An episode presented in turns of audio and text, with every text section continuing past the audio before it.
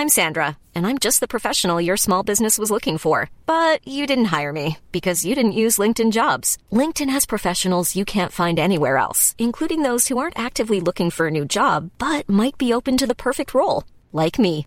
In a given month, over 70% of LinkedIn users don't visit other leading job sites. So if you're not looking on LinkedIn, you'll miss out on great candidates like Sandra. Start hiring professionals like a professional. Post your free job on linkedin.com/people today.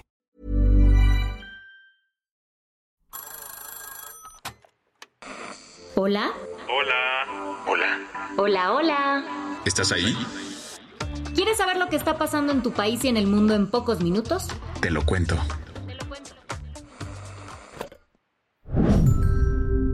Hoy es martes 18 de julio de 2023 y estas son las principales noticias del día. Te lo cuento.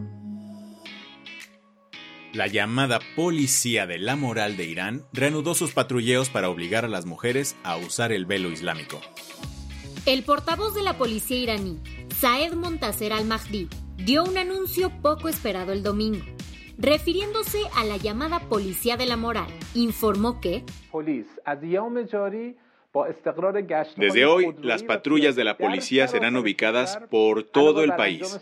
Entre otras labores, estos policías harán frente a quienes, por desgracia, ignoran las consecuencias de no llevar el hijab e insisten en desobedecer las normas. Pero al-Mahdi no paró. Además, para advertirles, si desobedecen las órdenes de la policía, habrá consecuencias legales y las personas serán transferidas al sistema judicial. El anuncio llegó 10 meses después de la muerte de Masamin, la joven que murió bajo custodia policial. ¿No recuerdas el caso? Massa fue arrestada por no usar correctamente su hijab. Según su familia y medios locales, fue brutalmente golpeada tras la detención.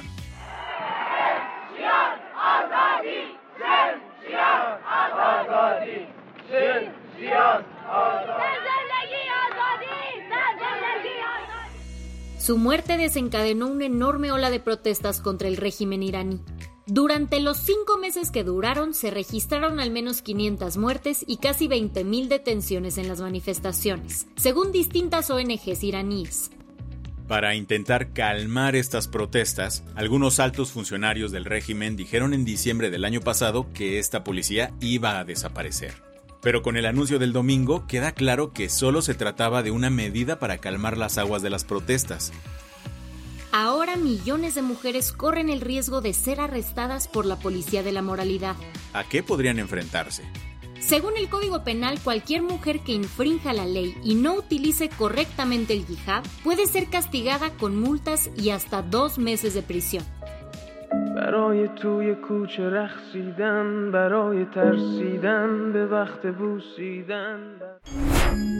¿Qué más hay? El puente que une la península de Crimea con Rusia fue bombardeado este lunes. Moscú reportó durante la madrugada de este lunes un ataque al puente de Kerch. Este comunica Rusia con la península ucraniana de Crimea, ocupada por los rusos desde 2014. Según la versión del Kremlin, un grupo de sumergibles no tripulados ucranianos bombardeó el puente. La explosión cobró la vida de un matrimonio que iba circulando por el lugar, mientras que su hija de 14 años está herida. Este supuesto ataque dejó daños importantes en la infraestructura del puente, usado para llevar suministros a las tropas rusas en el sur de Ucrania. Sobre el tema, Vladimir Putin dijo que lo que ha ocurrido es un acto terrorista más perpetrado por el régimen de Kiev. Es un crimen sin sentido desde el punto de vista militar que no tiene ninguna importancia en este aspecto. Aunque medios señalan que este puente es esencial para que Moscú tenga control de Crimea. Este es el segundo ataque en su contra, pues el pasado 8 de octubre un camión que lo atravesaba explotó, ocasionando graves daños y forzando su cierre temporal. El gobierno de Ucrania, por su parte, evitó reconocer de forma explícita su participación en el ataque de este lunes. Las que tienes que saber. El Instituto Nacional de Migración anunció el lunes que localizó un tráiler abandonado en Veracruz el sábado por la noche.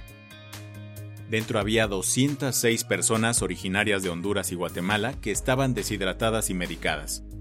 El camión iba cubierto con material hermético para evitar que las cámaras térmicas de las autoridades detectaran a los migrantes. Las familias y los 20 menores de edad que viajaban solos fueron llevados al DIF. El resto fue trasladado a las oficinas migratorias. El anuncio llegó un día después de que otras 303 personas refugiadas fueran halladas mientras eran transportadas en dos camiones por Veracruz. En Bruselas está pasando algo que no ocurría desde hace ocho años. Se trata de la cumbre entre la Unión Europea y la Comunidad de Estados Latinoamericanos y Caribeños, la CELAC. Hasta la capital belga han llegado líderes de los dos continentes para recuperar su bromance. Y es que, digamos, han habido algunos bachecitos últimamente. Por ejemplo, que la posición latinoamericana frente a la invasión a Ucrania ha sido poco clara. Pese a las diferencias, la Unión Europea le echará la mano a Latinoamérica. Se comprometió a invertir 45 millones de euros para financiar proyectos de desarrollo y frenar la presencia china en América Latina. Elton John y su esposo David Furnish testificaron el lunes en el juicio contra Kevin Spacey. Lo hicieron como parte de la defensa del actor, que está acusado de múltiples cargos de agresión sexual. ¿Y por qué testificaron ellos? Un denunciante informó que Spacey lo tocó sin su consentimiento en camino al White Tie and Theater Bowl en 2004 o 2005. Se trataba de un evento benéfico contra el SIDA organizado anualmente por Elton y David, pero, según ellos, el actor de House of Cards solo asistió al evento en 2001. ¿Pagarías hasta 110 mil dólares por ver un partido de la poderosísima máquina cementera del Cruz Azul? 23 años, 5 meses, 23 días. 8.575 días, 205.808 horas. El azul por fin termina con la penumbra, termina con los fantasmas, termina con el oscurantismo, es campeón de México. En eso se están cotizando algunos boletos para el partido del Cruz Azul contra el Inter Miami de este viernes en la League's Cup. Esto según datos del sitio de reventa de boletos Vivid Seats. Aunque, siendo honestos, en realidad el costo es por ver el debut de Leo Messi en el Inter, equipo con el que fue presentado el fin de semana. ¿Se te hace una locura pagar esa cantidad por un partido de la MLS? Tranqui, los boletos arrancan desde los 487 dólares. La del vaso medio lleno. Lo que comenzó como una intrépida expedición desde Baja California Sur con rumbo hasta la Polinesia francesa, terminó siendo una prueba de resistencia para el marinero Tim Shaddock y su perrita Vela. Ambos zarparon en una pequeña embarcación desde las costas mexicanas en abril pasado, pero una tormenta descompuso el bote. Desde entonces estuvieron naufragando en el Océano Pacífico, comiendo pescado crudo y tomando agua de lluvia. Afortunadamente, ambos fueron rescatados este fin de semana por un barco atunero mexicano. Tanto él como su perrita ya están en tierra firme en México, donde los doctores lo revisaron y aseguraron que están perfectamente sanos.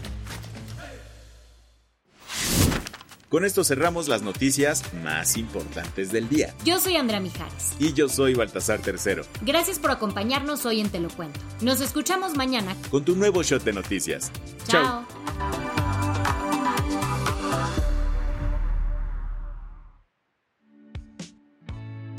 El guion de este episodio estuvo a cargo de Aisha Al-Yanabi y Lucía Corona.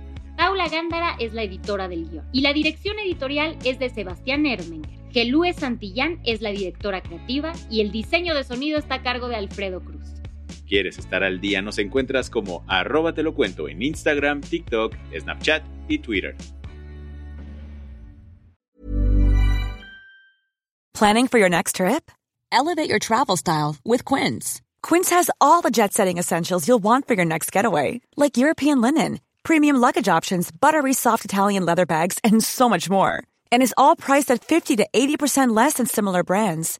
Plus, Quince only works with factories that use safe and ethical manufacturing practices. Pack your bags with high-quality essentials you'll be wearing for vacations to come with Quince. Go to quince.com slash pack for free shipping and 365-day returns.